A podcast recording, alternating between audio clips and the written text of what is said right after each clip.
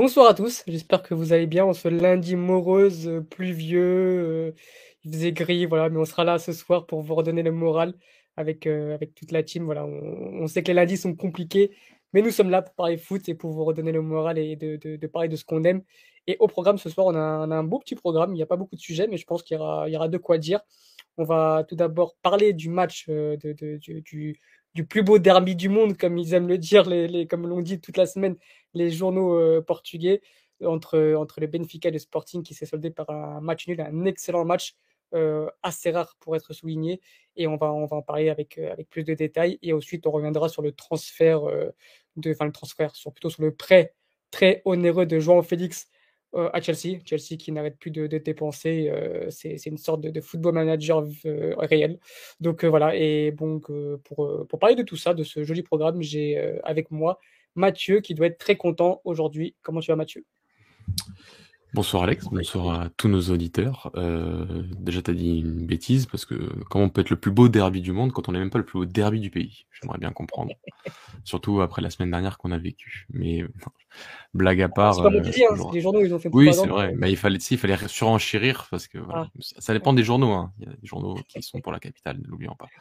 Mais euh, blague à part, euh, toujours un plaisir d'être là. Et c'est vrai, comme tu l'as dit, un très beau programme pour euh, cette émission du soir. On parlera pas de Braga, mais on évoquera quand même un peu parce que euh, forcément Braga est aujourd'hui le, le- le concurrent euh, direct de, de Benfica. Donc on, on fera un petit parallèle entre Braga et Nous avançons Benfica. pas trop. Et Ma- euh, Philippe, comment tu vas? J'ai avec moi Philippe aussi, euh, qui est en direct de Lisbonne. Comment tu vas, Philippe? Ravi. Bonsoir. Euh, non, pas du tout. Euh, Ça a changé hein. toutes. Euh, ouais, euh, je n'ai pas euh, le fond derrière, non pas car je suis en deuil après ce match nul. Euh, déjà parce que c'est plus à jour, car euh, il n'y a pas les nouveaux écrans et les lumières. Oh. Mais sur la photo que j'ai, oui. Deux minutes.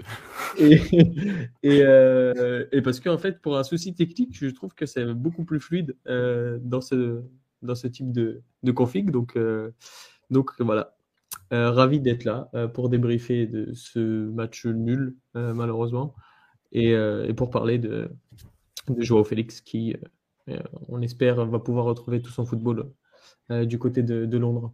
Ah, C'était bien parti. Dommage qu'ils prennent un peu ce carton rouge, mais on en Mm. reparlera, on en reparlera plus tard. Donc, on va, sans plus tarder, on va, on va évoquer ce, ce derby qui, a, qui a été de très bonne facture, un, un vrai bon match.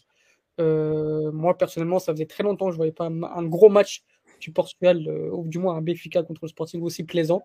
Euh, on avait toute la semaine un peu cette propagande, donc le meilleur derby du monde, Roger Smith face à Ruben Amorim, deux jumeaux à ce qui paraît qui ont les mêmes principes de jeu, les mêmes façons de diriger le vestiaire.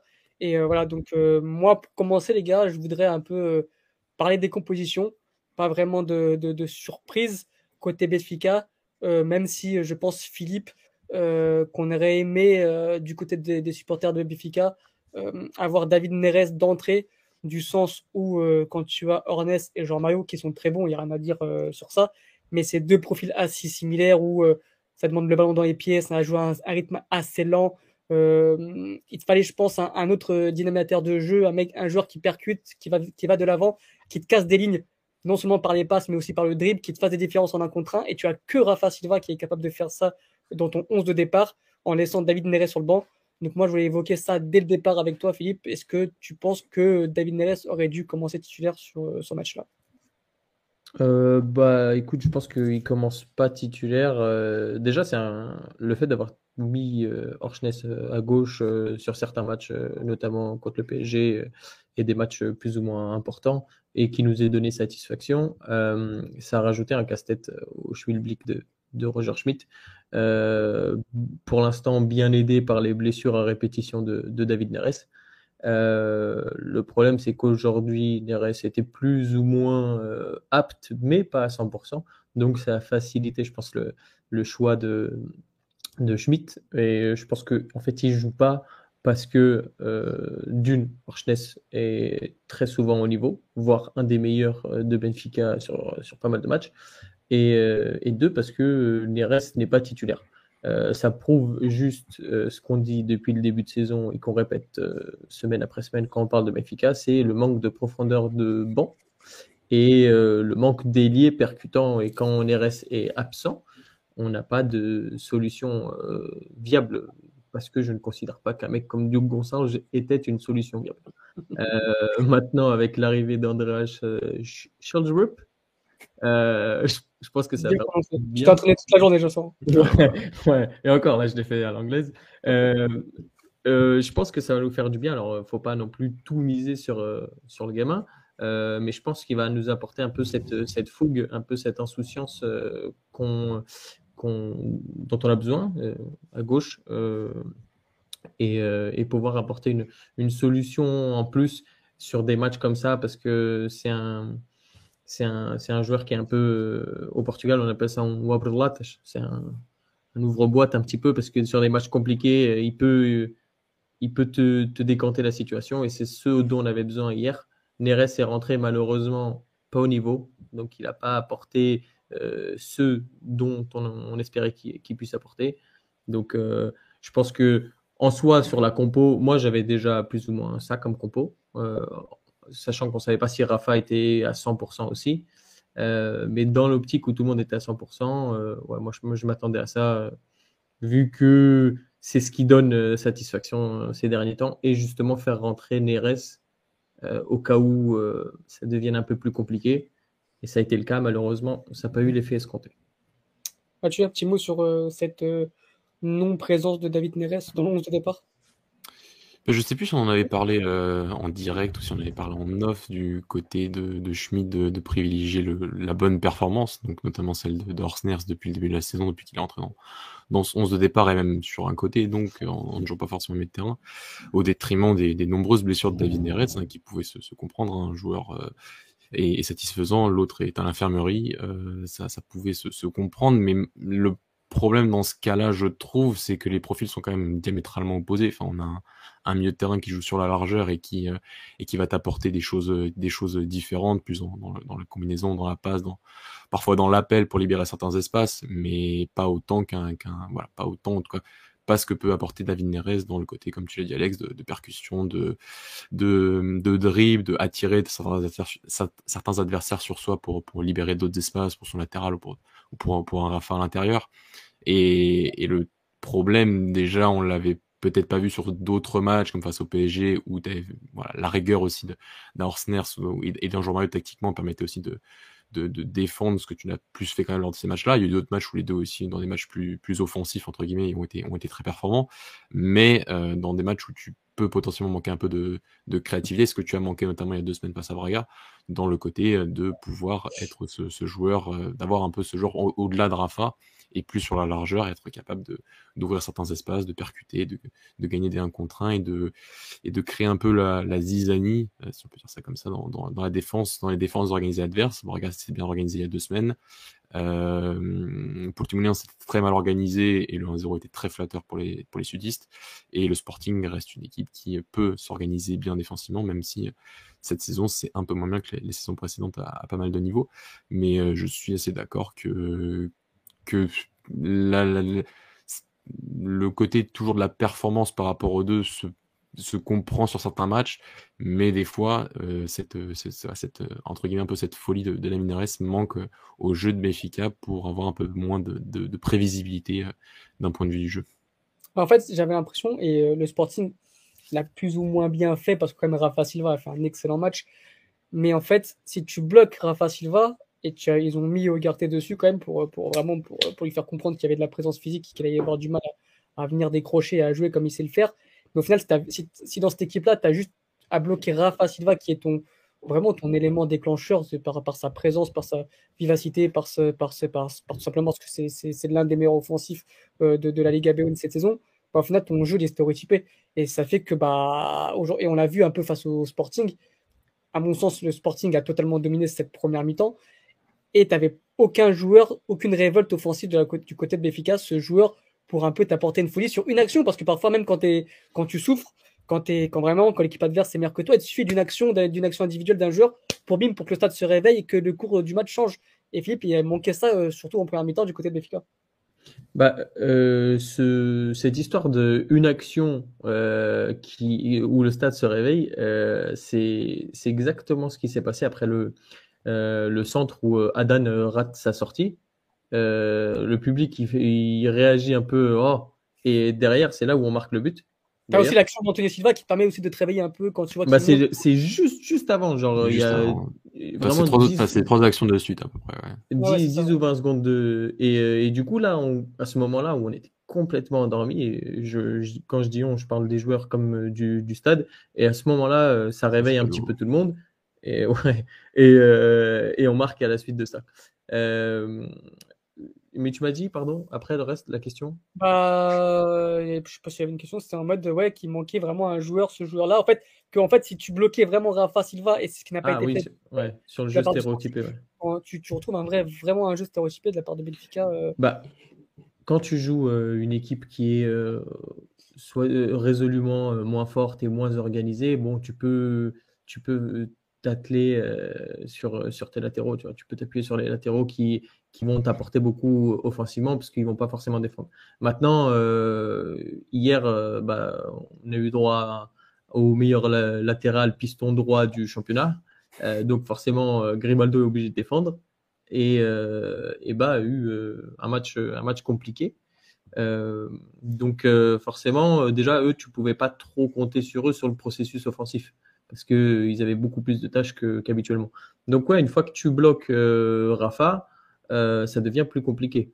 Encore heureux que Gonçalo Ramos a fait un bon match dans le jeu, au-delà des deux buts, dans tout ce qu'on va lui demander en, attaquant pivot, euh, dans les déviations. Ça faisait un moment où je le trouvais, euh, enfin avant la Coupe du Monde, j'avais trouvé que c'était compliqué. D'ailleurs, on avait dit que euh, il fallait qu'il se réveille, sinon Pétard, il avait peut-être commencé à lui prendre sa place. sauf que bah, Moussa n'a pas encore réussi à, prendre de la, confiance dont il a besoin. Et, au RAM, je, bah, il joue de mieux en mieux. Mm-hmm. il marque en plus. Donc, c'est le, le problème d'avoir deux meneurs de jeu excentrés qui sont pas forcément rapides, mais qui arrivent à tenir le ballon. Bah, ça fait que tu as le ballon, c'est bien, mais par contre, en un contre un, euh, bah, tu n'as pas, pas beaucoup de joueurs qui sont, qui sont capables d'y aller, malheureusement. Bah, tu avais le Portugal de l'Euro de, de, la Coupe du Monde 2022, quoi, en quelque sorte. Ouais. après, il y a des équipes qui arrivent très bien avec un 4-4-2 à plat. Euh, il me semble que c'était le Valence de, de, Marcelino, où tu vois, il y a Solaire sur le côté. C'est pas non plus un ailier euh, euh, qui, qui, va dans la provoque. Mais euh, c'est après, c'est une histoire de, de, dynamique aussi. Mais, mais il est vrai que là, notre jeu passe beaucoup par les fulgurances de, de Rafa, tant qu'on a Jean-Mario et Archness sur les côtés, parce que t'as pas cette solution en plus pour t'apporter une une, arme supplémentaire. Alors quand il y a Neres et qu'il est en forme, bien sûr, euh, ça va t'apporter beaucoup de plus. Euh, C'était le cas contre la Juve notamment. Euh, donc euh, j'espère que que Sheldrup va bien va bien s'adapter, mais faut pas oublier non plus que c'est un c'est un jeune garçon. Exactement. Donc faut pas non plus attendre beaucoup dépendre. C'est ça, exactement. Donc il faut qu'il s'adapte. C'est un nouveau football. C'est différent. Donc, mais je pense qu'il va apporter un peu d'insouciance euh, euh, et, ça va nous faire beaucoup de bien. Mathieu, euh, Philippe, il évoquait, il évoquait Pedro Porro et il a démontré. Enfin, s'il y avait vraiment des scouts de, de, Tottenham ou de Chelsea qui étaient au stade hier, je pense qu'il partira avant la fin du mercato parce qu'il était, en, était en détection tout simplement. Et Mathieu, j'avais une petite question sur, sur le niveau du sporting en fait. Et, Robin Amorim a très très bien évoqué à la, à la, fin du match en conférence de presse. C'est une équipe bipolaire. C'est une équipe qui en fait, tu sais pas sur quel pied danser avec cette saison. C'est une équipe qui, est capable de te faire des, des, vraiment un, super match, comme on a pu le voir euh, bah, en Ligue des Champions, comme on a pu le voir bah, contre Béfica. C'est vraiment une équipe qui est, sur, euh, qui est capable de répondre présent sur des grands matchs et vraiment nous surprendre et derrière bah, faire des, non-matchs comme contre le Maritimo, contre comme Boavista. Et en fait, bah, hier, c'était le bon côté du Sporting, que ce soit au niveau des sorties de balles. Et on a vu euh, une masterclass tactique de Robin Amorin avec justement Pedro Porro, qui, quand tu as un joueur comme ça pour tes sorties de balles, parce qu'il a fait reculer. Il utilisait quasiment Pedro Porro pour les sorties de balle avec sa qualité technique de passe pour chercher Paulinho ou bien pour euh, bah, soit par la passe, soit par euh, le dribble de sortir de cette pression adverse. Et voilà, et on a vu que quand tu as un Pedro Porro comme ça, de cette classe mondiale dans ce type de match, si tu le perds euh, avant la fin du mercato, tu perds quasiment ton élément offensif et défensif de ton équipe. Oui, totalement. Mais après, cette bipolarité, je trouve qu'elle est assez facilement identifiable pour le cas, dans le cas du Sporting, comme tu l'as dit, c'est en fonction de, du, du degré de difficulté des matchs. Si tu affrontes une équipe grande, entre guillemets, en tout cas, qui va jouer un football beaucoup plus ambitieux, tel que Benfica l'a fait hier, enfin, sur, sur le principe, va jouer quand même avec une ligne haute, va jouer quand même dans, tenter de jouer dans le camp adverse plus que dans son camp. Et c'est des matchs que tu as vu aussi avec des champions, même que ce soit des équipes d'à peu près du même niveau comme Francfort ou comme l'OM, même si même fait une super saison cette année et d'un meilleur niveau comme Tottenham, le Sporting a fait les deux matchs à l'OM, a fait des bons matchs euh, parce que euh, c'est une équipe qui, dans les sorties de balle, est, vraiment toujours une, vraiment top équipe. Euh, dans le sens où, euh, en plus, là, c'est vrai que tu as, évoqué le, le Caporo euh, qui fait à peu près tout aussi d'un point de vue de toutes, dans toutes les zones du terrain et même à la sortie de balle, ce qu'on voyait peut-être pas forcément tant lors des premières saisons. Et cette année, il, quand il décroche, ça permet aussi de créer un, un jour supplémentaire, une ligne de passe un peu plus proche pour, pour contourner par la largeur, ce qu'on voyait peut-être pas forcément à un moment, euh, avec des, des pistons parfois un peu trop hauts, un peu trop euh, déjà collés à la ligne défensive adverse et, et, un peu trop de responsabilité par, pour, pour les milieux de terrain. Là, on, déjà, ces dynamiques-là, on les avait déjà vues en, Ligue des Champions et, notamment face à, face à Tottenham et face à Francfort. Et, et on l'a revu hier. Et, et oui, Rose démontrait déjà qu'il était selon moi, depuis le début de la saison, le meilleur joueur offensif du Sporting, avec peut-être Edwards, mais bah, je trouve même pour encore un peu plus m'impressionne sur certains encore plus sur certains aspects. Et même à la construction c'est un des joueurs les plus euh, les plus les plus et les plus et les plus efficaces. Donc euh, et hier ça a été euh, sur la première mi-temps en tout cas parce que je pense que le Sporting fait une bien meilleure première mi-temps qu'une deuxième mi-temps comme assez moyenne. Mais cette première mi-temps se résumait aussi à cette capacité à sortir les ballons à aspirer le, le, pressing, plus aspirer le pressing de Béfica que de, se, de, de subir cette pression. Euh, J'ai pas trouvé que Béfica avait bien pressé hier en première mi-temps, un peu plus en deuxième, mais je pense que ça a été euh, l'une des l'un des axes qui ont fait que, le Sporting a fait une bonne première mi-temps. C'est cette capacité à surpasser ce pressing et à trouver ensuite l'espace dans, le dos de la, ligne défensive assez haute de Béfica et notamment donc voilà, qu'on commençait à construire sur ce côté droit pour ensuite libérer Nuno Santos sur, le côté gauche qui lui était euh, plus projeté dans son couloir et ça a permis de, de, créer certaines occasions, euh, notamment après le but, et de créer, et de créer le but euh, là sur une action plus, plus en organisation qui ont, qui ont vu le, le jour grâce à cette connexion entre, entre Poro et Edwards, qui sont, on, si on veut pas en sortir un, sortons-en deux, des, des, très bons joueurs offensifs du Sporting depuis le début de la saison, et ça a créé ce, ce but qui a été qui, qui fait partie voilà, de, ce, de, ces dynamiques et, et qui montre voilà, que le Sporting est une équipe qui face à voilà après c'est un peu naturel mais qu'une équipe qui va laisser plus d'espace et qui va laisser plus de, de champ va être plus euh, plus à l'aise et même parfois très à l'aise pour faire mal à l'adversaire euh, lorsque ces espaces sont, sont ouverts et on l'a mi-temps. Les gars, je voulais revenir aussi avec vous sur le niveau global de ce derby. Euh, on n'a pas l'habitude de voir de. Vraiment, moi, ça faisait très longtemps que je ne m'étais pas réglé autant sur 90 minutes sur un match, euh, d'un gros match euh, apprécié comme les, les Béfica, les, les, les, Porto Braga, les Béfica Braga sont assez euh, impressionnants. Mais là, vraiment, entre, entre, entre un Béfica Sporting, entre voilà, un match de derby de cette qualité, ça faisait très longtemps. voilà, je voulais un peu avoir votre avis sur, sur le contenu de ce match où Bon, Philippe, je pense que ce sera un petit peu compliqué pour toi en tant que supporter. Tu n'as pas peut-être ce recul. Ouais, moi, c'est ça. Moi, c'est biaisé, moi, clairement. Voilà. Mathieu, j'ai conseillé du coup pour toi, avec ce recul-là, même si toi, forcément, tu avais peut-être une préférence du fait que bah, bah malheureusement. Non, ponctuel, ouais. ah, je suis très content pour le match nul. J'étais je, voilà. supporter que... du match nul. Ouais, tu as peut-être préféré une victoire de Sporting pour, euh, avoir plus de, pour avoir trois points. Enfin voilà, tu, je, je, pense que ce côté supporter aussi de Braga après, je sais pas, je, ne suis pas dans ta tête, mais bon, je, je, enfin, je pense que vaut mieux avoir 3 points de regard, 3 points que de 4 points. Mais avec ce recul quand même, parce que tu n'étais pour aucune des deux équipes, qu'as-tu pensé de ce match, de, de cette qualité de, de, de, de ce derby-là? Je me suis pas ennuyé, c'est vrai. C'est euh, rare. Parce qu'il y a eu des buts et que voilà, euh, je, je, suis d'accord que c'est, il y, y, a certains matchs, certains matchs entre les grands, enfin, entre Benfica et Porto Sporting qui peuvent être ennuyants. Même sur, sur, ces dernières années, on a eu un niveau qui est un peu, qui, a, qui est un peu élevé, je trouve. Euh, par rapport à d'autres saisons. Mais euh, sur ce match-là, je me suis pas ennuyé, mais je suis pas, je suis pas non plus. J'ai pas trouvé que c'était un match tactiquement ultra riche face à deux équipes, deux entraîneurs qui ont utilisé finalement les mêmes formules et qui sont et le rapport de force s'est inversé. J'ai pas trouvé finalement que les changements ont apporté une dynamique, euh, une dynamique, enfin ont changé la dynamique de leur équipe. le Sporting a quand même beaucoup souffert après légalisation de, de Gonzalo Ramos en deuxième mi-temps et, et n'a pas réussi véritablement à trouver le, les moyens de refaire mal à Béfica, sauf euh, sur cette action de Charmitia à la fin, mais qui était plus sur le fait, de, je pense, de la fatigue et aussi d'un match qui, devenait de plus en plus chaotique et qui est lié aussi à, la fin d'une rencontre. Et même du côté de Béfica, après le deuxième but, Béfica a eu plus le ballon, certes, a eu plus d'opportunités, s'est rapproché plus de la surface, mais n'a pas non plus d'énormes occasions. L'entraîneur n'a pas apporté, comme l'a dit Philippe, l'effet escompté.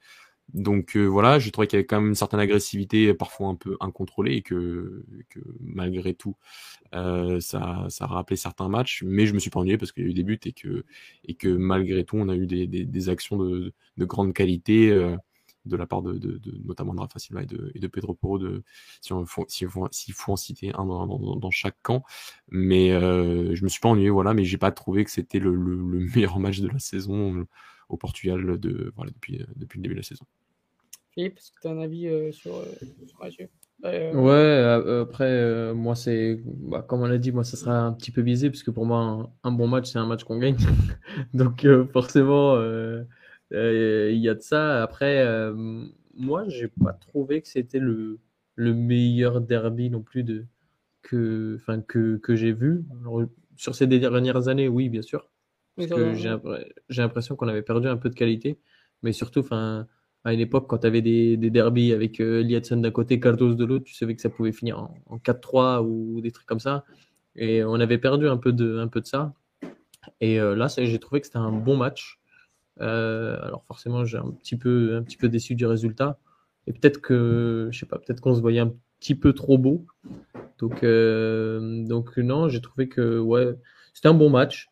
Euh, il y, y a eu du spectacle, il y a eu des buts. Euh, après, comme toujours au Portugal, dès qu'il y a un derby ou un classico, il y a forcément des décisions litigieuses, mais bon, on, laisse ça aux autres pour pouvoir les commenter. Nous, on les commentera pas.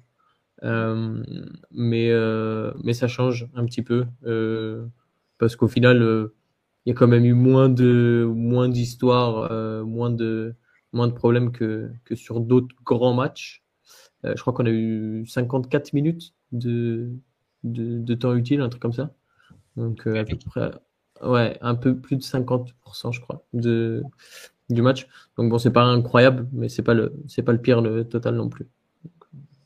Les, euh, les auditeurs, n'hésitez pas à poser vos questions, on sera là pour vous répondre. Donc, euh, n'hésitez surtout pas si vous avez des questions, si, si vous voulez un peu plus de détails sur la rencontre, on, est bien évidemment présent pour ça. Et n'hésitez pas à mettre un petit, un petit like, ça nous fera du bien pour le référencement. Donc, euh, donc voilà, n'hésitez surtout pas. Euh, les gars, est-ce que vous avez d'autres choses sur la rencontre avant de passer euh, au cas par cas au niveau des individualités? Non, sur la rencontre, je crois qu'on a fait le tour. Hein. Mathieu Oui, on a là comme ça. non, bah, je pense qu'il y a des individualités à ressortir, certaines actions et certains, certains, certaines, certaines performances à ressortir individuellement sur, sur, sur ce match. Alors, on a une question, tant mieux. Euh, dans la bataille du milieu, pensez-vous que le Sporting a été au-dessus? Pour moi, je pense qu'il y a eu une première mi-temps et une deuxième mi-temps. C'est vraiment chaque équipe a eu sa mi-temps. Et le match nul, pour moi, est largement mérité parce qu'en fait, il y a eu deux mi-temps où le Sporting. Il y, a eu, la première mi-temps où pour moi, le Sporting était au-dessus, avec notamment un Ugarte exceptionnel. Et la deuxième mi-temps où Benfica a pris un peu le dessus avec, euh, avec une très bonne deuxième mi-temps d'Enzo Fernandez qui a été un peu plus en difficulté en première mi-temps. Un Florentino aussi un peu mieux.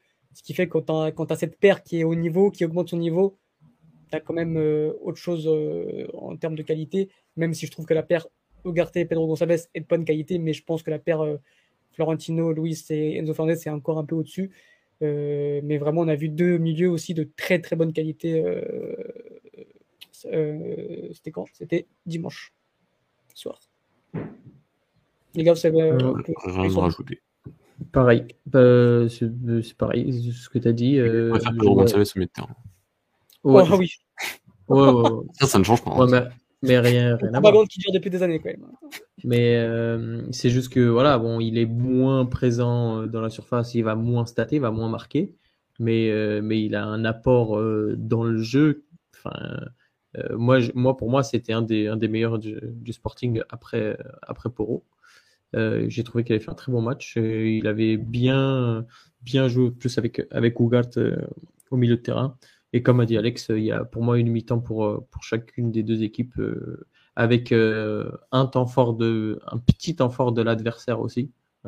genre, première mi-temps, il y a, y a peut-être 5-10 minutes où nous on est bien alors que la, première, la mi-temps elle a eux. Et, et inversement sur la, sur la deuxième. Et, et pareil, il y a une mi-temps chaque, chaque milieu de terrain. Donc en vrai, ça, c'était équilibré entre, entre les deux milieux et entre les deux équipes. À quand un chroniqueur sportingiste? Ceci dit, Alex nous défend bien.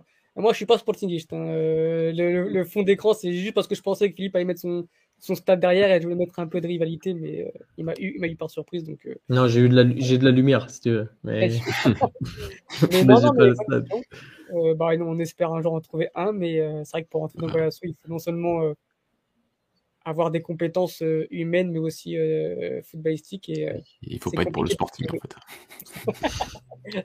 c'est méchant. Non, non, on, on, on, aimerait avoir de tous les, des supporters de tous les clubs, mais c'est vrai que maintenant, ça fait quand même trois ans qu'on est ensemble et qu'on a construit un petit cercle d'amis et c'est compliqué d'y rentrer, mais voilà, on, la porte est ouverte à tout le monde, à condition qu'on trouve toujours cette perle rare. Envoyez vos CV. Envoyez vos CV. Euh, ouais, question sur le bar. Euh, bah, je pense qu'on peut ouvrir le dossier. On peut commencer à ouvrir le dossier. On peut commencer euh, par lui si vous voulez. Neutre, vous trouvez pas moi, je trouve que oui, que ça fait que. Je, vois, je le vois, je vois aucune différence entre Gilberto et Bas. on m'avait vendu Bas comme un élément incroyable. Ouais, moi, je trouve pas bon. En fait, je trouve qu'il est neutre. Non, mais ça, ça d'accord, il n'y a pas de problème. Mais entre, entre les deux, tu trouves pas de différence? Bah, moi, Il y a une différence de profil, mais il n'y a pas une différence de niveau. Ouais. Moi, sur le début de saison, j'ai, pas vu. Euh, je, excuse-moi de te couper, Alex, hein, mais sur le début de saison, sur les quelques matchs au mois d'août, euh, début septembre, j'ai vu un Gilberto un excellent, enfin euh, meilleur niveau qu'il était depuis qu'il est arrivé à Benfica. Déjà, sa fin de saison dernière était bonne. donc, donc voilà. Et, et c'est plus en fait, je pense par rapport aux attentes, dans le sens où euh, dans le sens où, euh, où Gilberto, vu son arrivée à Benfica, t'attendais pas forcément qu'il atteigne ce niveau aujourd'hui. Alexandre Bas, il est quand même typé international danois, euh, promesse, joueur avec un, fort potentiel, jeune. Donc forcément, je pense que tu en attends plus, beaucoup plus. Et depuis le début de la saison, il y a des fulgurances de la part du, du Danois, mais je ne trouve pas qu'il y ait une énorme différence de performance. Et, euh, et c'est pas forcément normal parce que je pense que Gilberto reste un joueur quand même limité par rapport au, par rapport à, au potentiel que, que qu'Alexander Bay est, supposé avoir. Phil, un avis? Euh, Ouais, bah il est pour moi il est plus. Alors moi je l'aime beaucoup le joueur déjà de base donc euh, mais euh, il n'est pas au niveau euh, qu'on espérait qu'il soit. surtout qu'au début il avait montré. alors on a eu une traversée du désert à droite. Donc quand tu passes de André Almeida, titulaire capitaine, à Alexander Bad, tu dis waouh, c'est incroyable.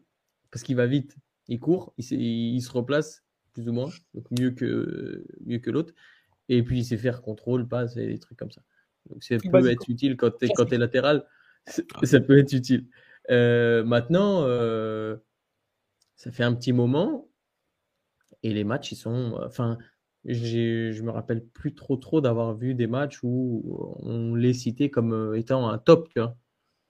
Euh, souvent, euh, voilà, quand toute l'équipe fait son match, bon, il fait son match, mais c'est pas non plus forcément incroyable.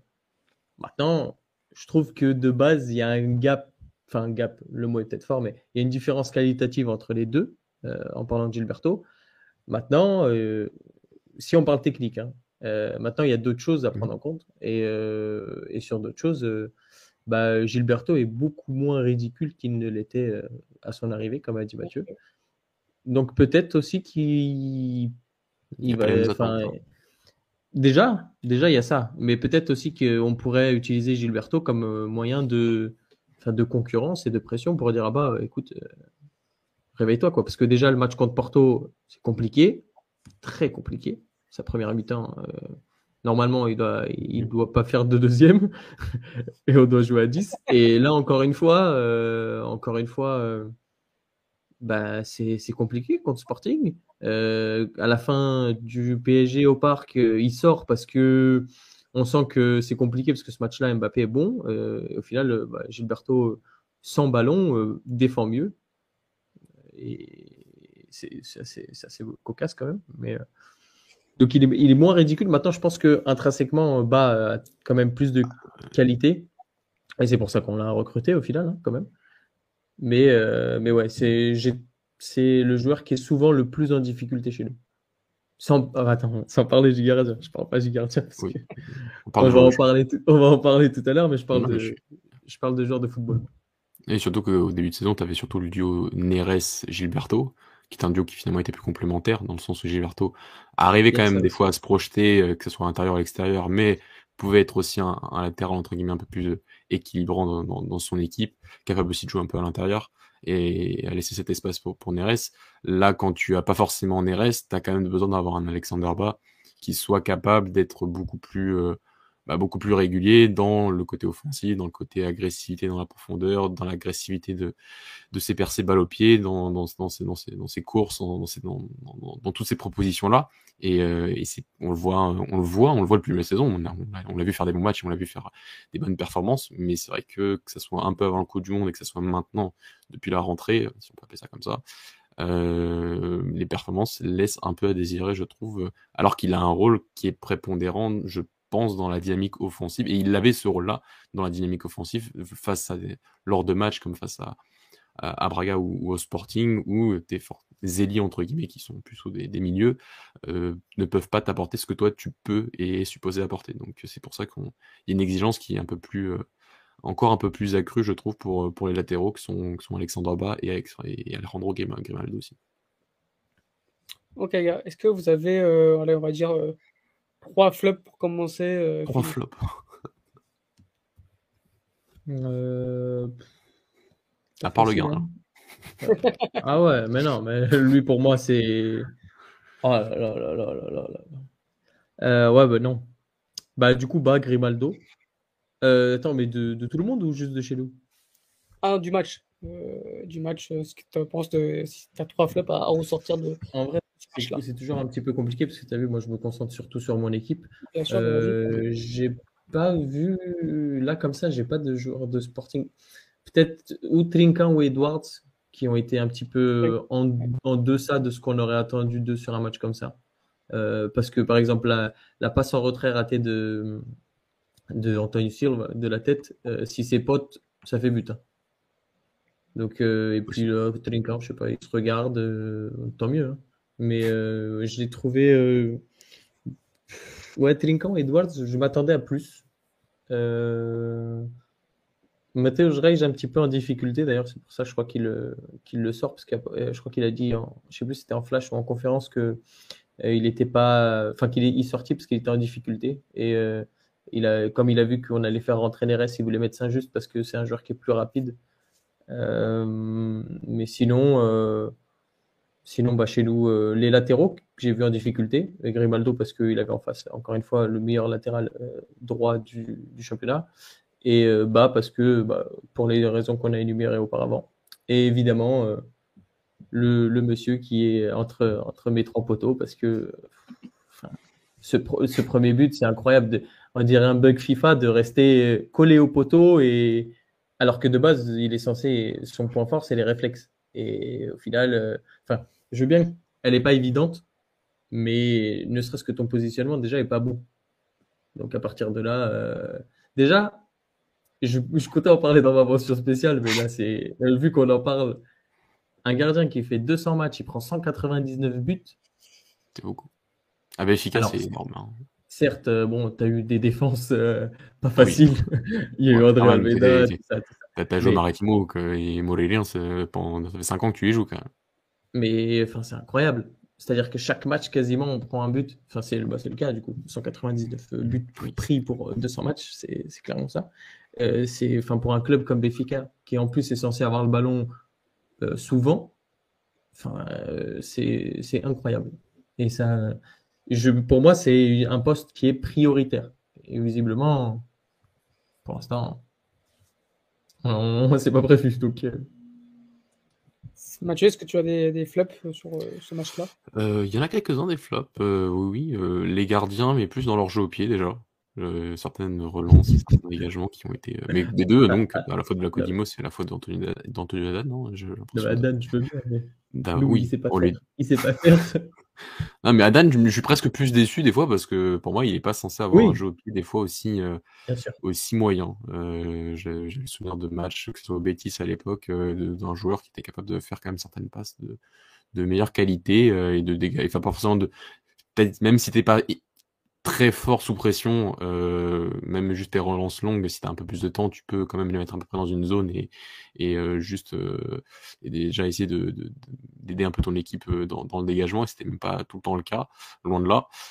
Sinon, d'autres flops, ouais, je dirais la ligne défensive du Sporting, j'en avais un peu parlé hier sur, sur Twitter, hein, que ce soit sur l'action de Jean-Marie en première mi-temps, où il n'arrive pas à tirer, je crois, et, euh, et sur le but de Gonzalo Ramos, euh, c'est des petites choses côté Sporting qui euh, qu'on ne voyait pas lors de la première ni la, la deuxième saison. On voyait un peu plus lors de la deuxième saison, mais bon, on pouvait comprendre qu'une équipe ne pouvait pas être autant focalisé, comme le Sporting ne pouvait être autant focalisé sur son processus défensif euh, que lors de la première saison. Euh, tu as recruté des joueurs, tu avais des joueurs de meilleure qualité, l'année face Arabia, cette année tu as, quand même des solutions offensivement qui sont, qui sont de, de meilleure qualité.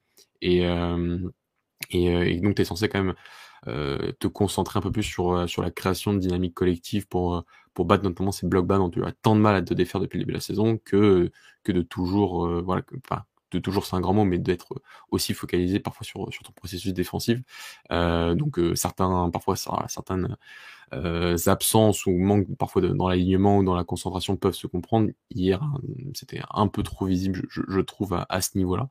Euh, sinon, sinon, sinon, je mettrais bien mes deux anciens compères, Drenkan et Poligno aussi, dans, dans, dans le lot des joueurs qui auraient pu euh, beaucoup mieux faire encore et qui auraient été notamment Poligno en deuxième mi-temps, un Sporting qui avait du mal à ressortir, qui, avait, qui subissait la pression de, de Benfica. C'est un joueur qui est censé sur une action, être capable de, au but de, de, pouvoir prendre le ballon, de pouvoir le conserver, de pouvoir diriger euh, à l'opposé et, pouvoir ressortir et, et, faire un peu respirer son bloc, même si tu crées pas forcément une contre-attaque ou une attaque rapide, d'arriver un peu à, à, faire respirer tout ça et c'est pas ce qu'il a réussi à faire. Il est sorti presque, je sais plus exactement, à la place de, de Charmiti.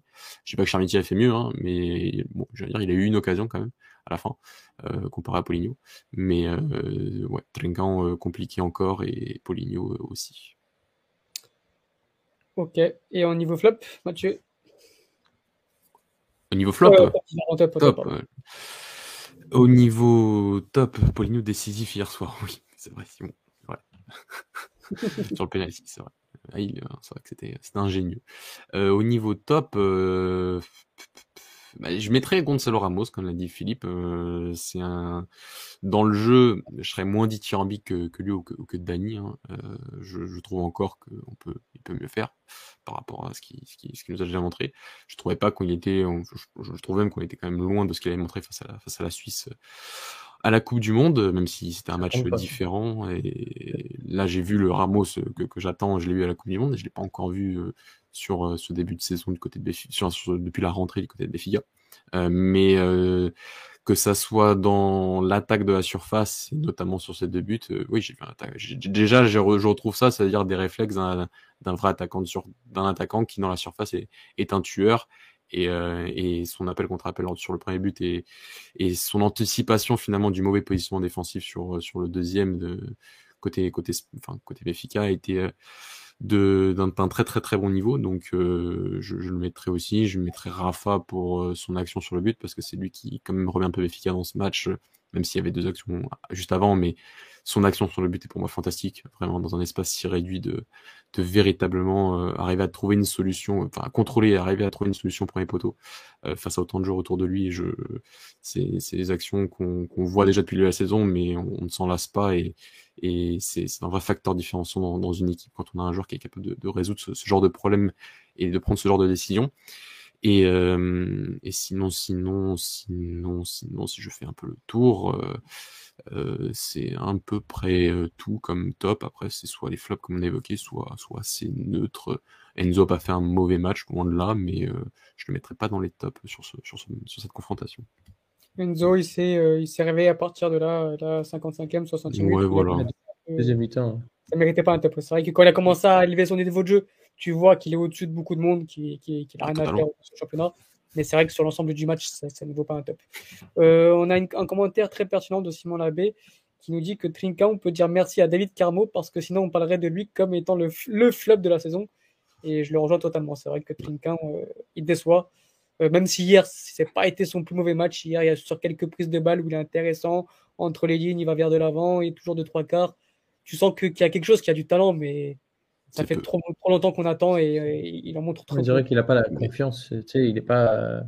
pense que Ah, c'est c'est pas C'est mental, ouais. Et, euh, Ouais, ouais, je pense et à gauche, en plus, ça va pas l'aider. Enfin, à droite, oui, non, et à gauche, ça va pas non plus, je pense, euh, l'aider. Il y a eu quelques matchs en, en Coupe de la Ligue, euh, lors de la trêve, enfin, lors de la Coupe du Monde, qui étaient intéressants, mais euh, c'est pas non plus le poste euh, qui va vraiment. Tu, tu, tu, enfin, sur le papier, tu coupes quand même certaines qualités à Trinquant en le mettant sur ce poste-là, mais ça peut se comprendre d'un côté, puisque euh, t'as as Edwards qui, qui mérite de jouer à son poste préférentiel par rapport aux performances depuis le début de la saison. J'ai presque envie de dire, est-ce qu'un rushing il ne mériterait pas plus de temps de jeu dans cette équipe, sachant que c'est peut-être le joueur qui, qui, a, qui, est plus à même de jouer à, ce poste d'intérieur euh, gauche du, du côté du, du, Sporting.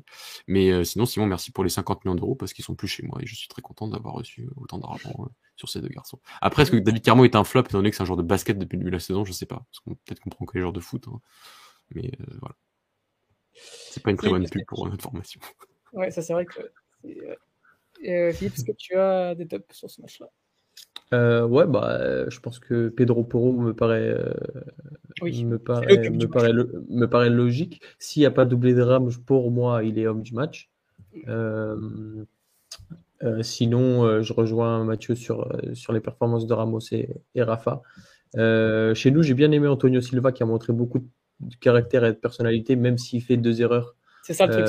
avec erreurs. le penalty et la passe en et la passe en frais. C'est pour ça que je considère pas comme top parce que c'est quand même c'est des erreurs. Euh, euh, pour moi, le, la passe en retrait, c'est un peu de nervosité, concentration et, et pareil, le penalty pour moi, c'est la concentration. Il le voit pas arriver et, et Poligno est, est, malin, il met son corps et, euh, et il fait en sorte que qu'il y ait contact. Qui est penalty. Euh, qui est penalty, bien sûr. Euh, non, mais... Moi, moi, je, moi, j'ai pas compris pourquoi il y avait autant de. Enfin, moi personnellement. autant de temps, oui.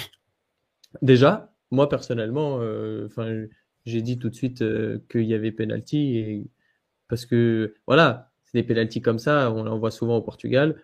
Il met son corps, euh, il est, il est malin. Bon, il après, il en rajoute un peu sur le saut. Mm. Et c'est peut-être là où tu peux te poser la question.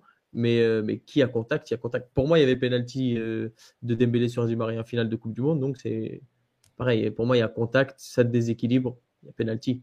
Donc euh, aussi simple que ça. Euh, et on en a parlé aussi. J'ai bien aimé le, enfin bien aimé. J'ai trouvé que le match de Pote avait été avait été assez bon. Je vais pas dire que j'ai bien aimé. Ugart aussi, Ugart aussi. je vais pas parler des fautes, répétitions, machin, un truc. Enfin, si je l'ai dit quand même. Mais mais, euh, mais après, c'est un, un, joueur qui est, qui est, qui est très talentueux. Euh, Peut-être qu'il n'était pas prêt à remplacer le, duo Mateusz Nunes-Paling euh, tout de suite, mais ça va être un, un, très bon joueur de, de ce championnat. et je crois, que, je crois que c'est à peu près tout. Après, en fait, c'est un match qui était tellement équilibré que c'est compliqué d'avoir des, des vrais tops qui se détachent. Alors, tu vas avoir deux, trois noms, comme ça a été le cas de, de ce qu'on a cité, mais il n'y a pas de à part peut-être, ouais, moi pour moi, Poro côté Sporting ouais, me paraît évident. Euh, voire même, euh, comme je te dis, dans l'ensemble du match, s'il n'y a pas le doublé de Ramos, pour moi, c'est l'homme du match. Et même, oui, parce que.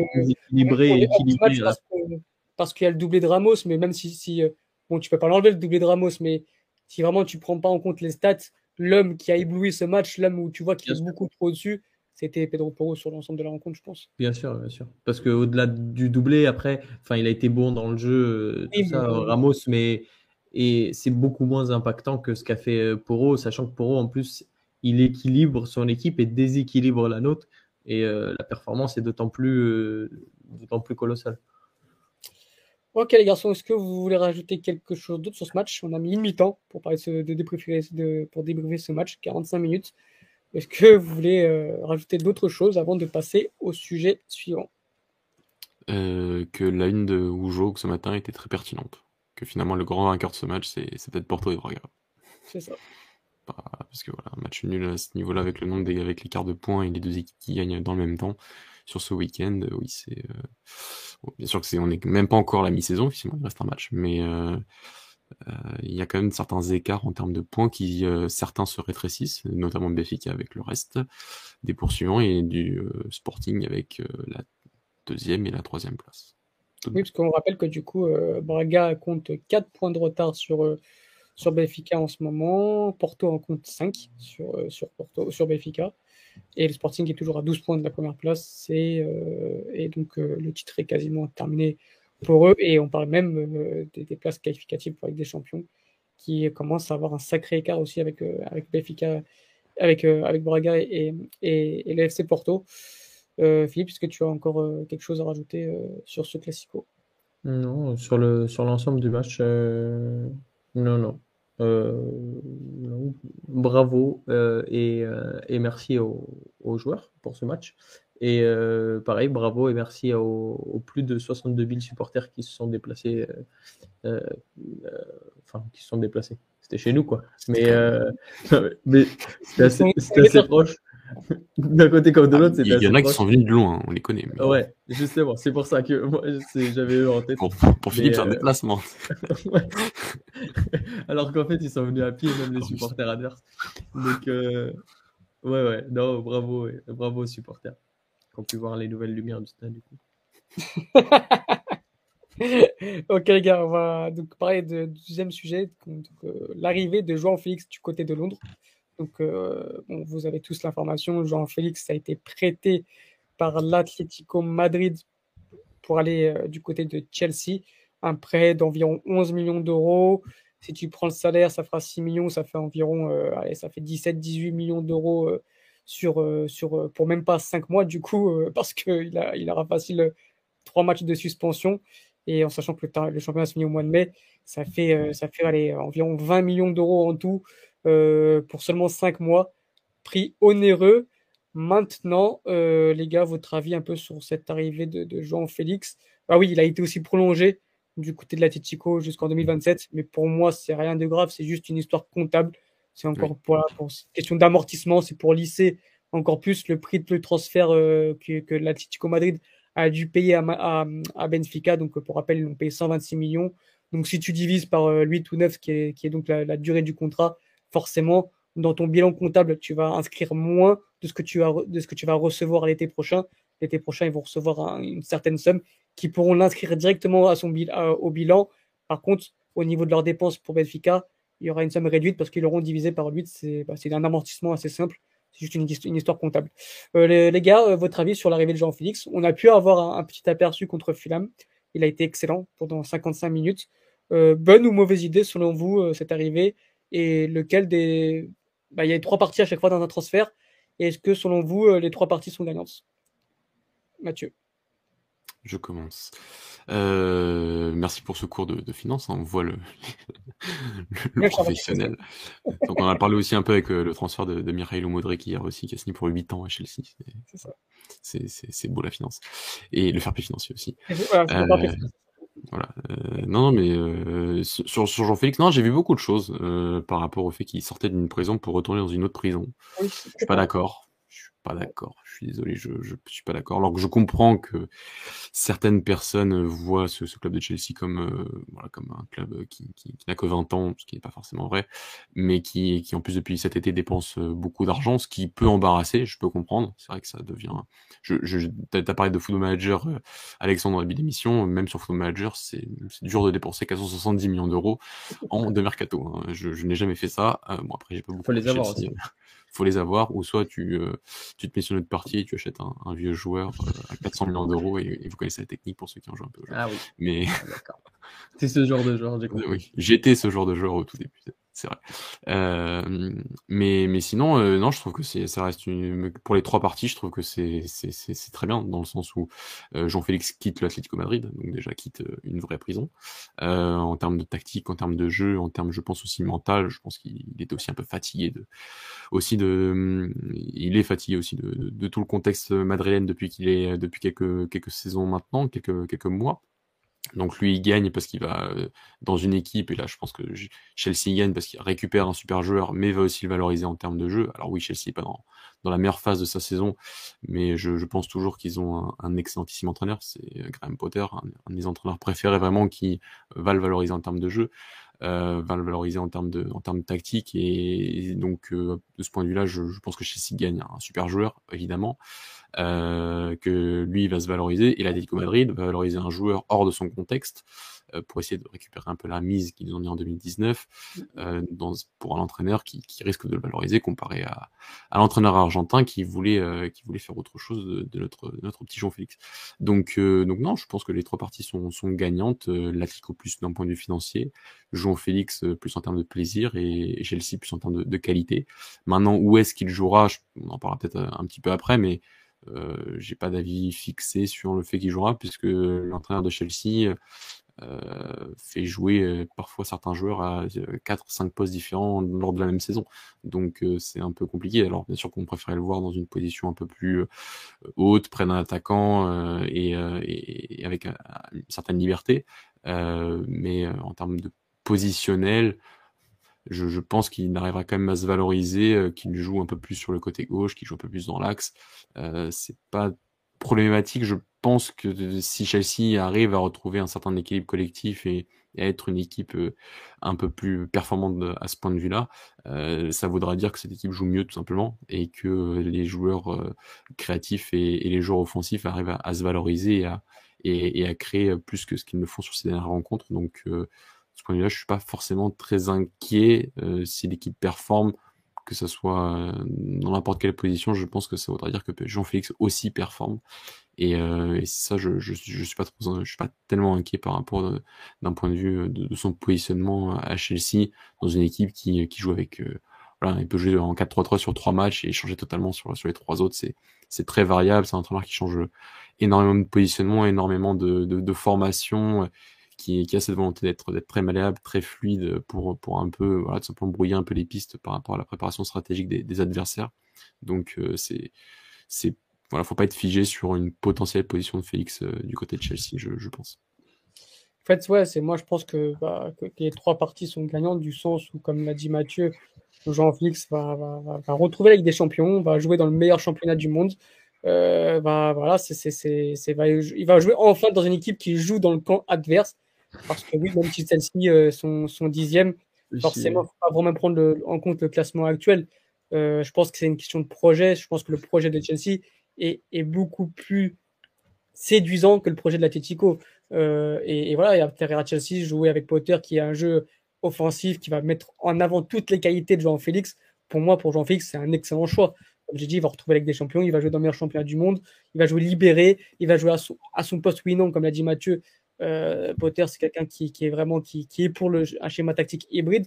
Mais voilà, il va se valoriser enfin. Et ça faisait 4 ans, 3 ans et demi plutôt qu'il était perdu, que Simeone ne l'utilisait pas du tout avec ses bonnes qualités. Il en, voulait, il faisait limite comme un, deuxième attaquant, comme un avant-centre. Et ce sera jamais un attaquant de surface. Alors oui, on m'a dit sur les réseaux comme quoi il était très libre mais libre pour quoi faire euh, T'as jamais le ballon. Oui, libre pour courir à droite à gauche. Oui, tu vas être libre, mais quand tu as quand tu as le ballon, tu, le conserves deux secondes. Donc euh, pour moi, il n'était pas du tout libre à Atletico. Et à Chelsea, on l'a vu contre Fulham. Déjà, il a peut-être fait plus de choses en 55, en 55 minutes qu'en trois ans et demi du côté de l'Atletico. Ensuite, pour Chelsea, je peux comprendre que 20 millions d'euros pour 5 mois, ça paraît beaucoup. Maintenant, dans le sens où tu as acheté Nkoukou pour le mois de, pour le mois de juin prochain, tu avais besoin d'un joueur un peu ce, ce, ce, ce génie un peu entre les lignes, capable de, de, de, voilà, de, recevoir le ballon et de, débloquer une situation par une passe, par un dribble, par une frappe. Tu n'avais pas ce joueur-là, tu peut-être avec Havertz, mais qui est totalement en perdition. Donc il te fallait un peu ce joueur qui est très bon entre les lignes. Et euh, bah, tu as acheté une coucou pour le mois d'été, tu en as besoin de, tout de suite maintenant d'un autre joueur. Bah, tu avais Jean-Félix qui était sur le marché, qui, peut, qui pouvait venir en prêt. Et, euh, et, voilà, donc tu vois, tu mets une certaine somme, mais bon, d'après ce que je vois, Chelsea n'en a pas grand chose à faire des, des, des, sommes. Donc, ouais, tu mets 20 millions pour un besoin immédiat. C'est peut-être un panic boy, mais voilà, c'est un besoin immédiat et tu l'as directement et ça fait peut-être te faire grimper au classement. Et ensuite, pour le côté, euh, bah, pour l'Atlético Madrid, tu valorises un actif, euh, il va se valoriser. C'est un sentiment quand même euh, assez, euh, c'est bizarre du sens où bah, ils sont obligés de vendre un joueur, un prêter un joueur pour le valoriser parce qu'ils savent très bien qu'il qu'il va jamais se valoriser chez eux avec Simeone. Donc ils ont eu l'intelligence de dire, bah, on va le prêter euh, mais c'est un désaveu terrible. Voilà, c'est-à-dire on le prête pour qu'il se valorise, pour qu'on puisse le vendre l'année prochaine euh, pour, euh, récupérer un peu la somme qu'on a dépensée pour Mefica. Donc ouais, Philippe, je voulais un peu avoir cet avis toi sur, sur ce choix de club pour Jean-Félix. Est-ce que toi tu aurais préféré le voir ailleurs ou tu penses qu'au final, bah, très bon choix de, des trois parties aussi, comme on peut penser moi et Mathieu? Bah Pas sûr que ce soit le club idéal, euh, ni forcément le championnat idéal non plus. Euh, maintenant, euh, tout le monde n'aurait pas pu mettre ce montant pour un, pour un si, pour si peu de, de rendement. alors, il va beaucoup apporter sur le terrain, mais pour si peu de temps, tu vois. Je suis pas sûr que tout le monde aurait pu mettre ce, ce genre de somme pour cinq mois peut-être.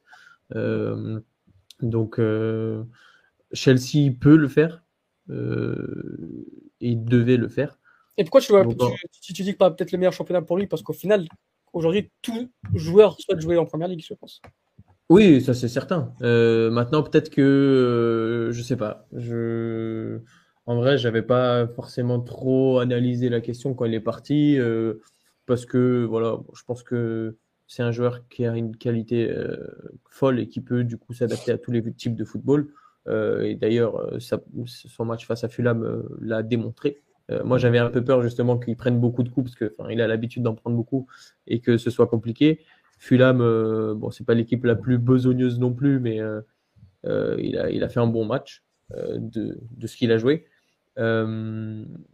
Maintenant, voilà, voir, voir comment, comment ça se passe, surtout ce qui va se passer après, quoi.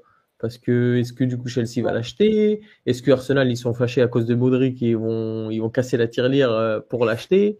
Euh, Moi je demande que ça parce que euh, voir euh, João Félix, Haute-Garde, Saka sur, sur le même terrain, ce sera joli. Maintenant, est-ce que Chelsea ils vont pouvoir pouvoir l'acheter, ils vont pouvoir l'aligner et garder Havertz et Mount Je sais pas si les trois vont pouvoir jouer ensemble, sachant qu'il a essayé de combiner avec eux euh, et, ils ont pas trop voulu combiner avec lui contre Fulham. Il y a eu deux trois occasions où Mount il doit l'envoyer en profondeur. Et après j'ai vu des vidéos à l'entraînement où pareil, il se dit mais bon après bon il passe de l'Atlético donc en soi. Il faut se réhabituer. Il passe aussi ouais. du Portugal de Fernando Santos attention. Ouais en plus. Donc euh, mais euh, mais je suis assez d'accord avec les commentaires dans le chat. si jamais Poro signe à Chelsea, ils vont se faire beaucoup de passes et pas que sur le terrain. c'est vrai que bah, je, je, je, je sais pas si je pourrais le voir à Chelsea l'été du, du l'été prochain, du sens où j'ai acheté Nkunku qui a à peu près le même profil que Joao Félix. Euh, Mathieu, voilà, je reviens vers toi aussi sur le côté de positionnement. Est-ce que tu vois les deux jouer ensemble Jouer ensemble, oui, mais est-ce qu'il n'y aura pas euh, un joueur en trop du sens où bah, ils, ils aiment aussi le, le même secteur de terrain, le même espace, un peu ce côté gauche entre les lignes. Et Nkunku, est-ce qu'ils vont pas se marcher sur les pieds? Moi, j'ai du mal à voir aujourd'hui Chelsea remettre 100 euh, et quelques millions sur Jean-Félix, alors qu'ils ont pris justement Nkunku pour ce type de profil-là. Mais c'est ça le, le, problème un peu avec Chelsea. Alors on sort un peu notre, notre, juridiction, si on peut dire ça comme ça. Mais aujourd'hui, c'est vrai qu'on n'a pas vraiment de, de, cohérence par rapport. Enfin, on comprend pas encore la cohérence, si ce n'est qu'un qu'un qu étude. Euh, ils ont viré un coach qui n'était pas forcément en difficulté dans, dans, son club. Ils en prennent un autre qui a un profil, enfin qui a une philosophie similaire, j'ai envie de dire, mais qui à euh, donc euh, Graham Potter qui a voilà ce côté très hybride et qui euh, bah, par exemple le fameux Alexis McAllister a joué la saison dernière entre 8, 6, 10 et même 9 et même sur les côtés donc il y a ce côté là donc je pense que Félix pourrait jouer avec Nkunku mais, mais le truc c'est que mm, logiquement il devrait pas il devrait pas, il devrait enfin, tu peux tu devrais pas aligner 80 millions d'euros plus 100 et quelques millions d'euros pour Jean-Félix et, euh, et, et, avoir déjà encore monté et Havertz, à moins que tu, tu les vendes, mais ce qui est vraiment preneur aujourd'hui? Enfin, et 100 millions pour Modric. Et là, tu viens de prendre 100 millions pour Modric. Alors après, c'est vrai que c'est un, vrai jour de, de, côté gauche, et donc là, bon, tu sais à peu près dans quelle zone il, va évoluer. Mais, euh, mais donc voilà, bon, après, le problème, c'est que c'est difficile de dire qu'il n'y a pas de, cohérence, de, de, que c'est pas cohérent, puisque tu comprends pas forcément la cohérence dès le départ. Euh, maintenant, euh, maintenant, Nkoukou est aussi un joueur qui, qui, qui, qui, qui, je, qui, je pense, plaira beaucoup à, à Graham Potter parce que l'année dernière, il a, encore cette saison, il joue encore aussi à, à beaucoup de positions euh, du côté de Leipzig, hein, qui, qui, que ce soit avec euh, Tedesco l'année dernière ou, ou, ou, actuellement avec euh, Marco Rose. C'est un, voilà, c'est un joueur qui, qui, qui, peut jouer sur les côtés, qui peut jouer derrière un attaquant, qui peut jouer neuf, qui peut jouer un peu partout aussi, donc il plaira beaucoup. Maintenant, est-ce que les deux, sur le papier, il n'était pas censé avoir les deux? Maintenant, vu la cohérence de Chelsea, ça se trouve, ils vont encore claquer 400 euh, millions d'euros au prochain mercato d'été et t'auras les deux. Et t'auras Mount et Havertz avec. Et euh, t'as aussi euh, Sterling, Pulisic et Mudrik. Enfin, pas, je, sais, je sais pas trop comment vont faire. Il va falloir vendre au bout d'un mois, je pense. Hein, je, je, je pense. Pris, euh, il a une concours pour jouer neuf, justement? Non, je pense pas. Ah, il peut jouer neuf, mais que, je pense pas que tu le prends que... parce que Nkunku joue en neuf. à Leipzig, il y a, il y a Olmo derrière quand il joue neuf. Oui, mais tu peux aller Leipzig aussi aujourd'hui, tu as encore un André Silva donc qui, qui joue donc euh, tu vois tu il joue pas tout le temps neuf. L'année dernière, il jouait pas tout le temps neuf euh, non plus. Il a il, comment quand il jouait neuf, il y a aussi beaucoup de joueurs qui sont proches de lui, hein, Slozai, des joueurs comme ça, un hein, qui sont proches de lui et qui, qui qui permettent de créer plus de combinaisons entre les lignes. Mais euh, donc il, il peut jouer là, mais même Avertz peut jouer neuf et peut-être même parmi tous ces joueurs là, est peut-être le joueur qui est plus plus capable à jouer à jouer neuf, euh, notamment parce qu'il a aussi une capacité dans, dans le jeu aérien et, et je trouve certains enfin, certains comportements dans la surface en termes de course, en termes d'attaque, de, soit du premier soit du second poteau quand même très intéressantes. Euh, mais euh, je suis pas sûr que Chelsea l'année prochaine puisse continuer. Euh, je sais pas si enfin, même les supporters accepteront de continuer avec une saison sans un vrai neuf. Malheureusement dans le foot c'est un peu ça qui qui, qui fait un peu légion d'avoir un neuf. Ils ont perdu Lukaku. Euh, là, t'as plus qu'Aubameyang finalement dans, dans, ce, dans ce registre-là. Donc, euh, surtout que ça se paye au niveau des stades. Quoi. Tu vois, Chelsea, c'est une des plus mauvaises attaques de, de, euh, je pense que oui, je, côté supporter, ils attendent vraiment d'avoir un vrai numéro 9 pour un peu compléter tous les profils qu'il y a autour de, de, ce vrai numéro 9. Mais c'est vrai que quand tu vois le nombre de joueurs qu'il y a, il va forcément falloir, falloir vendre parce que déjà, a plus de place dans le vestiaire, à mon avis. Au bout d'un moment, tu peux, qu'ils sont 29 ou 30 joueurs sous contrat. Et puis, euh, voilà, tu peux pas avoir tous ces joueurs-là avec un énorme salaire. Euh, ça doit être impossible à gérer. Et, euh, et, oui, je pense que je ne sais pas si Chelsea pourra remettre 100 et quelques millions sur Félix. Pourquoi pas?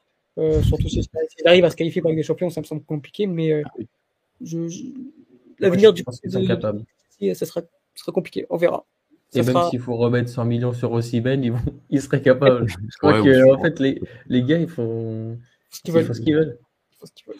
Ah oui, c'est euh, par rapport au travail financier, on en parlait un petit peu en début. Euh, c'est c'est pas une mauvaise mesure. Hein. Euh, après, bien sûr qu'il y a des clubs qui arrivaient à le, à le contourner, mais en tout cas, ça a créé certains dilemmes pour certains clubs pour pour essayer quand même de d'un peu réguler un peu tout ça. Alors je dis pas qu'il le régulait forcément très bien, mais là j'ai l'impression qu'il y a même plus de plus de limites.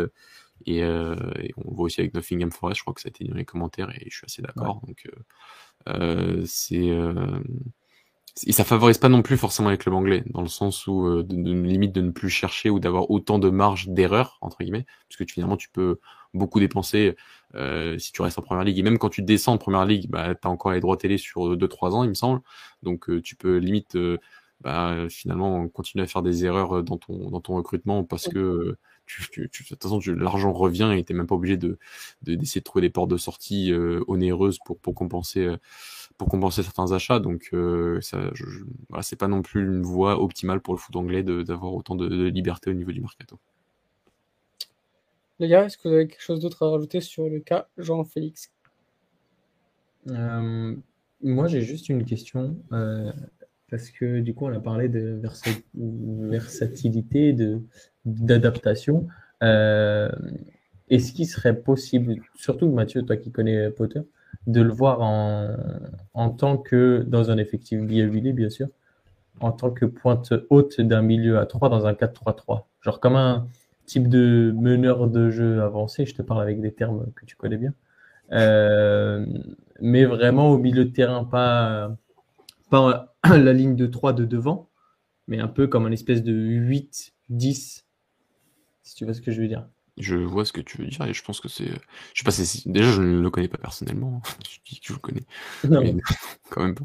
Mais euh, je pense qu'en termes de en termes de football, oui, c'est pas pas, pas une solution impossible.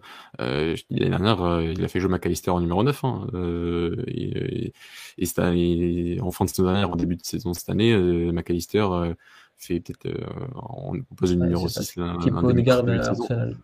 Comme voilà, oui, il y a, il y a, bah, Haute-Garde est quand même quand même assez intérieur. Voilà, il peut jouer plus haut, mais je non non Félix peut peut, peut, peut jouer à tous ces postes-là. Parce que j'estime que c'est un joueur qui, peu importe, bien sûr qu'il sera plus confortable sur certaines, sur dans certaines zones et, et, aura certains repères, et notamment pour tout ce qui va être, enfin voilà, position de frappe. Bien sûr que plus un peu plus excentré sur le côté gauche, ça, ça le favorisera. Mais euh, c'est un joueur qui pour a une qualité tellement folle qu'il est censé valoriser chaque touche de balle à n'importe quelle position. Hein. Félix pourrait être un très bon 6, entre guillemets. Hein. Il pourrait supporter la pression et, et ressortir certains ballons. Donc, euh, donc c'est pour ça que peu importe le schéma, je pense qu'il arrivera quand même à sortir quelque chose de, de, de, Félix et qu'il arrivera à faire de lui un, un, un joueur, euh, un, joueur performant, retrouver un joueur très performant en, championnat. Maintenant, euh, ça reste euh, quand même très peu de matchs d'ici la fin de la saison et ça, voilà, c'est c'est quand même. Moi, je parlais dans une optique où il l'achetait. je me suis mal. Oui, ok, oui. Bah après. Ouais. c'est pour ça que je te disais. Non, mais c'est Je me dis avec Kovacic et Zakaria au, au milieu de terrain, si avec le retour de Kanté, je me dis peut-être euh, surtout avec son expérience à Atletico où on l'a vu par moment quand il avait envie qu'il pouvait défendre, qu'il pouvait multiplier les courses euh, et que quand il, venait du milieu de terrain euh, et qu'il partait en chevauché, c'était compliqué de l'arrêter. Je me dis peut-être il peut avoir un espèce de, poste qui se débloque à cet endroit-là. De toute façon, que tu que ce soit Arsenal, Chelsea, Chelsea utilise ce système, mais je pense qu'il y aura tellement de systèmes que, que ce sera difficile à, à, à dire qu'il jouera tout le temps à ce poste-là, mais même à City, finalement, tu, tu où est-ce que tu le mets à City euh, aujourd'hui? C'est euh, si, tu le fais jouer, si tu fais jouer là-bas, c'est c'est à peu près dans ces zones-là parce que c'est à ces zones-là d'intérieur où où il pourrait euh, où il, enfin où il pourrait performer. Mais le truc c'est que sur un système, enfin les gens vont entre guillemets gueuler parce qu'ils vont le voir au milieu de terrain en tant que en tant que relayeur. Mais finalement c'est dans ces zones-là qui que que dans une équipe telle que City ou telle que Arsenal, il, il se sentira le mieux et et jouera et jouera et jouera le plus. Donc non, euh, c'est une, une, une, très bonne question, Philippe, mais euh, je pense que dans les deux cas, c'est possible. Dans tous les cas, c'est possible. Ce qu'il ce qu'il faut comprendre, c'est qu'aujourd'hui, il n'y a plus de postes dans le football. C'est, ouais, il n'y a plus de système. Il n'y a plus de schéma tactique. 4-2-3-1, ça s'adapte. Il n'y a, plus de schéma tactique, c'est toute une question mm. d'animation. Et aujourd'hui, tu as de plus en plus d'entraîneurs qui veulent des joueurs qui jouent, qui sachent jouer à tous les postes possibles sur le terrain. Et euh, aujourd'hui, c'est le football moderne et on, on, tend vers ça de plus en plus où euh, le joueur ne devra plus juste savoir marquer des buts ou jouer en remise ou faire des appels en profondeur. Non, aujourd'hui, le joueur devra tout faire sur un terrain de football, n'importe où, à n'importe quelle position. Et c'est bien parce que ça, va ça permettra de développer notre QI foot à nous, spectateurs, mais aussi aux joueurs de, ne plus se contenter de, juste bah, un ailier, ça dribble, ça, percute. Non, aujourd'hui, ça doit tout faire un joueur. Et je trouve que ça, tend à développer notre, notre cerveau. Il y a aussi la suite du joueur. Et, et je pense que oui, voir un Félix en relayeur, bah oui, comme a dit Mathieu, ça peut choquer. Au final, bah, ce sera sa, position préférentielle. Et au final, l'animation fera qu'il ne sera pas vraiment relayeur. Aujourd'hui, quand tu vois une équipe jouer, bah, ça, ça bouge continuellement. Tu, tu ne sais pas à quel genre. Enfin, moi, les, équipes de Pep Guardiola, je ne saurais même pas te dire à quel, quel schéma tactique il joue parce que ça permute, ça, ça, ça, ça, va dans tous les sens. Et aujourd'hui, c'est Potter tend vers ça aussi. Je pense qu'il faudra plus juste regarder la position du joueur, faudra juste regarder le profil et l'animation qu'il y a tout autour. Non, je suis d'accord et je pense que que qu'en termes de, positionnement, il y a, il plus le côté d'une certaine, enfin, plus parler de, de zone et de et de, de, certains endroits plus qu'une position fixe. Euh, même s'il y a quand même certains schémas et certains entraîneurs qui vont jouer avec des schémas assez rigides, hein, notamment euh, par, exemple le Tottenham d'Antonio Conte. Actuellement, on sait à peu près où tous les joueurs jouent et, et on sait à peu près qu'est-ce qu'ils font et c'est quand même quelque chose de, très automatique. Donc ça, ça dépend encore, mais, mais voilà, Félix. Euh, à Félix pour moi dès que enfin que, que, que, voilà que tu le mettes euh, et relayeur à City ou Arsenal enfin c'est pas vraiment relayeur c'est plus intérieur euh, euh, cherchant à occuper ce, ce demi-espace droit ce demi-espace gauche et, et être euh, avoir la solution de l'attaquant à côté ou, ou l'ailier de l'autre. Donc donc c'est mais donc voilà il y a, une, plus une conception de poste enfin plus une conception de zone voilà les joueurs ont quand même certaines zones à peu près euh, où, où, ils se trouvent encore et où ils arrivent à, à, s'exprimer et à se positionner. Mais c'est vrai qu'en termes de poste euh, fixe, euh, voilà, il y a encore beaucoup de gens qui ont, du mal avec des équipes qui jouent 109. Hein, et on l'avait avec City l'année dernière. Et City était plus performant l'année dernière 109 que cette année avec un, un ogre qui est à land et qui marque de buts par match. Donc c'est ça qui est paradoxal. Donc il y a cette conception-là et ce, ce débat-là qui est, qui est intéressant à voir. Et Félix voilà, et, est un bon cas d'étude parce que c'est un joueur qui, qui, a quand même joué pas mal de positions dans sa carrière finalement, même si on le voyait finalement qu'il a une seule position plus haute avec soi-disant un attaquant à côté de lui. Mais bon, c'est un joueur qui, qui, pour moi, a trop de qualité pour être cantonné, comme l'a dit Alex, à une seule position. C'est, un joueur qui, qui peut, qui, qui valorise euh, euh, par, ses, par, voilà, par, par sa qualité euh, tous les ballons qu'il peut toucher euh, est dans un bon jour à n'importe quelle position sur le terrain. Ok, garçon, bah, je pense qu'on a été euh, très complet sur les deux sujets. Donc, euh, merci à vous. Euh, avez-vous des, mentions spéciales habituelles? Moi, je vais commencer par la mienne parce que je ne sais pas si vous allez m'appliquer, mais j'anticipe. Petite mention sur Rodrigo Moura. qui, euh, c'est ton, ton, créneau, ça. Mon créneau, ça, c'était mon créneau. Ma petite mention pour lui, bah, qui est devenu hier le, plus jeune joueur de l'histoire de la deuxième division portugaise à débuter, et même de toutes les ligues portugaises confondues, de toutes les coupes nationales confondues, à 15 ans et 8 mois. Il a débuté hier face à Tondela avec euh, l'équipe B du FC Porto. Alors euh, voilà, c'est très jeune. C'est vrai qu'il y a aussi un contexte qui fait que les juniors, les U19 de, Porto sont en mal en point. Ça fait que bah il y a eu quelques redescentes pour aider les, U19, ce qui fait que Rodrigo Moura est monté. En fait, c'était, il était en U17, donc déjà de base c'est un U16, donc il a sauté l'étape des U16 et il a sauté l'étape des U19. Il a même pas fait un seul match en U19. Et il a atterri en équipe B. Alors, est-ce que c'est peut-être pour l'histoire? Je ne sais pas. Euh, peut-être que c'était juste pour, euh, pour, pour, rentrer dans l'histoire et que, et que voulait absolument faire ça. Donc voilà, pour, pour faire style que, Porto a un centre de formation, que, que Porto fait confiance en jeunes. Donc euh, voilà, mais c'est fait, c'est l'histoire. Rodrigo Moura est devenu hier le plus jeune joueur de l'histoire à, début, à, rentrer en jeu à 15 ans et 8 mois. Donc il passe devant Ricardinho, si je ne dis pas de bêtises, qui, qui était le deuxième, je crois que c'était à 16 ans et quelques. Donc voilà, ça va être un record très dur à battre parce que bientôt euh, les joueurs vont jouer à 14 ans. Mais euh, content pour ce, crack ultime qu'on a pu voir euh, contre, contre Braga, notamment en début de saison. Et c'est un super joueur qui, qui mérite tout ce qui lui arrive parce qu'il ira, je pense, très très loin dans le football. Bientôt, il va commencer à les faire jouer à 12. Je te jure. Alors je suis, je suis d'accord sur la Ligue 2, Alex, mais je crois que Roger a joué quand même, a été quasiment du même âge pour jouer en première division. 15 ans, 8 mois et 20... 15 ans, 8 mois et 24 jours. En tout cas, le record, c'est sur la deuxième division. Sur la deuxième division, c'est sûr. Mais sur la première et donc surtout les championnats professionnels. je, je, pense, je pense que les, les journaux, ils vont, ils vont en parler certainement. Oui, mais ils en parleront plus que Rodrigo Fernandez, bien sûr. Et sur, euh, oui, sur Rodrigo. Rodrigo Mora, oui. Mais il n'a pas joué encore en 19, comme tu as dit. Donc moi, je pense que c'est un peu de propagande. Mais bon un peu la propagande, je trouve. C'est pour faire genre un peu qu'on fait confiance à notre formation. Bon, on verra. Philippe, est-ce que tu as une mention spéciale? Bah écoute, euh, j'aime bien la mention spéciale de Simon. C'est vrai. Et, celle de Daniel, j'avais pensé à celle-ci aussi, euh, Roberto Martinez, qui a regardé plus de matchs euh, en, fou. en deux semaines que, que Fernando Santos pendant tout son, son mandat. Euh, mais du coup, non, euh, ma mention spéciale va évidemment à Thiago Veil, qui, encore une fois, euh, a marqué ce soir face à, face au Casapia. un joli but, d'ailleurs. et du coup, qui fait une, une, bonne saison du côté de Sturil. C'est ce dont il avait besoin de, de jouer justement et, et, là il joue avec régularité en plus il est décisif il marque et il fait des passes décisives donc impatient de le voir faire la, la pré-saison l'année prochaine et de voir euh, ce qu'il peut potentiellement apporter euh, à l'équipe première. Mathieu? Ma mention spéciale, elle sera pour euh, le Sporting Club de Braga qui, euh, qui est deuxième, Étonnant. 37 points. qui, euh, je croise les doigts, j'ai peur de la claque, mais il faut absolument pas qu'on perde, enfin qu'on ne choque contre Passos euh, samedi prochain, parce que si on gagne 40 points sur une pré-saison, on est sur quasiment les standards du vice-championnat de 2010 en termes de points par match à la mi-saison. On sera 2,35 si on gagne et contre 2,40 à l'époque. Donc voilà, pour le fameux Pascal Duprat portugais, c'est plutôt pas mal. Si ça finit pareil qu'en 2010, ça me va. Oui, ça me va pas, ça me va pas trop. Mais bon, la corruption, vu le CP Vera n'est plus là, donc euh, attention.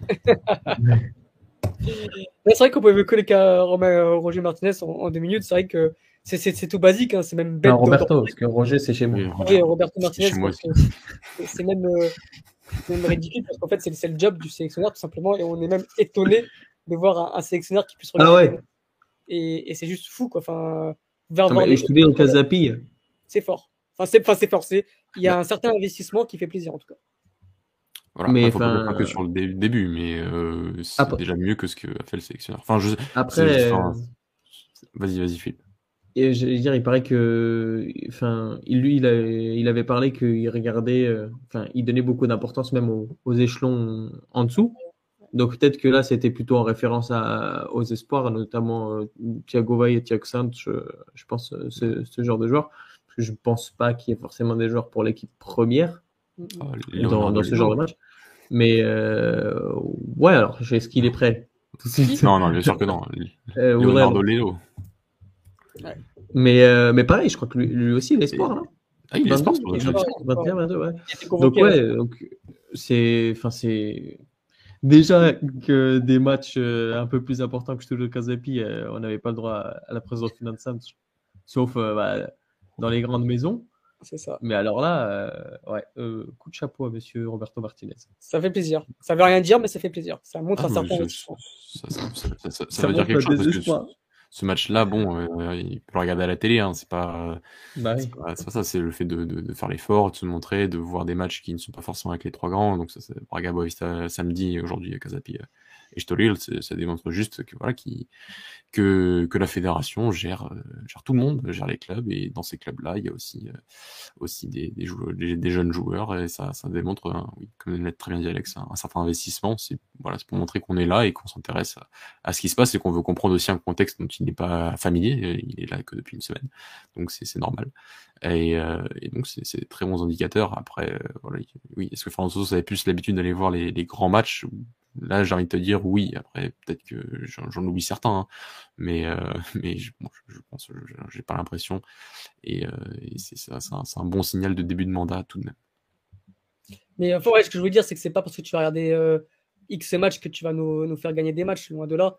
Mais ça montre vraiment que tu t'intéresses aux joueurs, que bah, tu vas pas regarder que les gros matchs. Non, tu regardes un peu tout ce qui se passe au Portugal et ça fait plaisir. C'est Moi, depuis que je suis à la sélection, je n'ai pas encore vu un sélectionneur qui aille voir un Casapi Estoril. Donc ça veut pas Et dire qu'il va nous des Portugais. hein. Comment? Et pourtant, parfois, c'est des Portugais qui sont censés apporter plus ça. de d'importance à ce genre de choses. Mais Donc, je euh, sais pas s'il a Gilles Vicente Guimarães là, mais Je sais pas. Mais euh, c'est pas parce qu'on va regarder des matchs qui va nous faire gagner euh, la Coupe du Monde. Mais en Ouais, tout cas, ça montre sûr. un certain investissement et, et tant mieux. J'espère que ça va continuer comme ça, que c'est juste pas pour le début et, et voilà. ça montre de l'implication déjà. Et ça, C'est bah, ce dont on avait besoin aussi. Clairement. Bon les gars, je pense qu'on a été euh, très complet encore une fois ce soir. Donc je vais vous remercier tout d'abord pour votre présence en ce lundi soir.